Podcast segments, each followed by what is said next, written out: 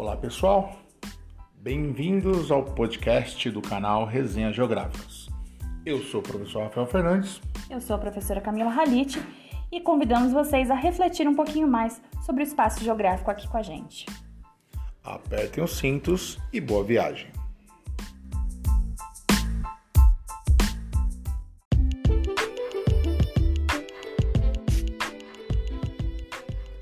Olá, alunos e alunas, espero que vocês estejam todos bem. Sejam bem-vindos a mais um episódio do nosso podcast. Hoje nós vamos falar sobre a interação entre a sociedade e a natureza. Quais as transformações que essa interação traz para a paisagem. Hoje a gente vai voltar um pouco no tempo. Nós vamos começar a falar é, sobre o período paleolítico, sobre a idade da pedra lascada. Bom, a gente já estudou que é o trabalho uma das principais formas pela qual o ser humano se relaciona com a natureza, né? Transformando-a, alterando-a de acordo com as suas necessidades. Então, ao longo da história do desenvolvimento das sociedades, atividades como a prática de cultivo de alimentos, né, a domesticação de animais, além do próprio surgimento das cidades, vai transformar essa relação que o ser humano tem com o meio que vive, e isso vai causar grandes alterações na paisagem. Então, voltando no tempo, antes do desenvolvimento das técnicas de cultivo, o ser humano, em busca de recurso natural para sobreviver, mudava de lugar constantemente. Nesse período, a gente vai falar que o ser humano é, as sociedades humanas elas eram nômades, então elas não permaneciam no mesmo local por muito tempo. Esse período que eu estou falando especificamente é o período paleolítico, também conhecido como a Idade da Pedra Lascada, e vai mais ou menos de 3 milhões de anos atrás até 8 mil anos antes de Cristo. Este período ele também vai ficar marcado pela fabricação de ferramentas. Então o homem já começa a transformar a paisagem, né? É, utilizando, por exemplo, pedra, ossos e madeira para fazer machado, lança, facas e outros objetos que eles vão é, desenvolvendo ao longo do tempo. E essas ferramentas especificamente, né, elas eram utilizadas para caça e para pesca, né, para a própria sobrevivência do seu grupo, para segurança. Então, os homens é, não eram acumuladores nesse período e nem produziam para o comércio. Eles só é, buscavam a sobrevivência do grupo, né? E foi nesse período, né, mais ou menos há 10 mil anos antes de Cristo, que o homem passou a dominar o fogo. Então ele descobriu o fogo descobriu-se é, algumas técnicas de dominar o fogo. E isso foi bastante importante. Mas foi só no período seguinte, né, o período que a gente vai chamar de Neolítico, que o homem passou a polir a pedra. Então ele começou a aprimorar seus instrumentos de caça. E aí, com o início do desenvolvimento da agricultura e a domesticação dos animais, tudo isso veio possibilitar pouco a pouco que o ser humano se estabelecesse no mesmo lugar por mais tempo. Então, também foi no Neolítico que o homem inventou a roda e aprendeu a confeccionar tecidos. Então, já existe aí uma grande diferença do período Neolítico para o anterior, tá? E aí começou-se então a vida nas aldeias, e ela começa cada vez mais organizada e complexa com a sedentarização.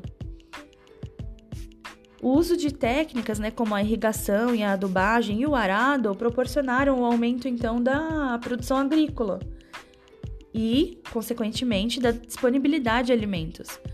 Foram esses fatos que possibilitaram o crescimento da população. Então, as produções começaram a ser trocadas entre aldeias, dando início às atividades comerciais e aproximação de povos de diferentes lugares. Óbvio, estou falando isso de forma bastante resumida. Então, essa nova organização possibilitou o surgimento das primeiras cidades. Então, essa nova organização possibilitou a transformação da paisagem. Né? O meio natural já veio se alterando desde as primeiras descobertas do ser humano. Então, todo esse processo de transformação da paisagem está relacionado ao desenvolvimento das técnicas, né? do trabalho, dos conhecimentos e a forma que o ser humano interage com a natureza ao longo do tempo. Como eu já disse, tudo isso vem a causar uma alteração na paisagem. Claro, em nível ainda muito menor do que a gente tem hoje, mas isso é o princípio, né? O princípio do que a gente conhece hoje. É... Só para vocês terem uma ideia, né, da, da alteração que, que o homem começou já a causar, né, mesmo muitos anos atrás, o mamute, que foi um animal extinto há mais de dois, 12 mil anos, né, ele foi extinto em decorrência da caça, porque ele era um animal com as partes mais aproveitadas pelos povos da pré-história, né? Então, por sua maciez, a língua e o miolo eram oferecidos como alimento às crianças e aos idosos. A gordura, né? Ela era utilizada como combustível para as tochas. A pele utilizada para a confecção de roupas. E aí, as técnicas já começaram a ficar avançadas porque eles faziam é, uma hipermeabilização com a gordura, né? E aí servia para cobrir as cabanas para não entrar água, para né, proteger essas cabanas em que o ser humano se organizavam. Os tendões dos mamutes eles eram utilizados como linha de costura. Olha só, gente, imagina. Então eles eram usados também para atar, né, segurar as machadinhas ou os ossos com os cabos de madeira. Vocês já devem ter visto imagens desse tipo de ferramenta. E a carne, né, do mamute, então, era consumida ou crua ou, ou cozida, né, após a, a, o desenvolvimento do fogo. Então pensem, gente, ó, o ser humano já vem causando várias alterações. Imaginem que um animal como o mamute, né, extinto há mais de 12 mil anos, era tão aproveitado assim.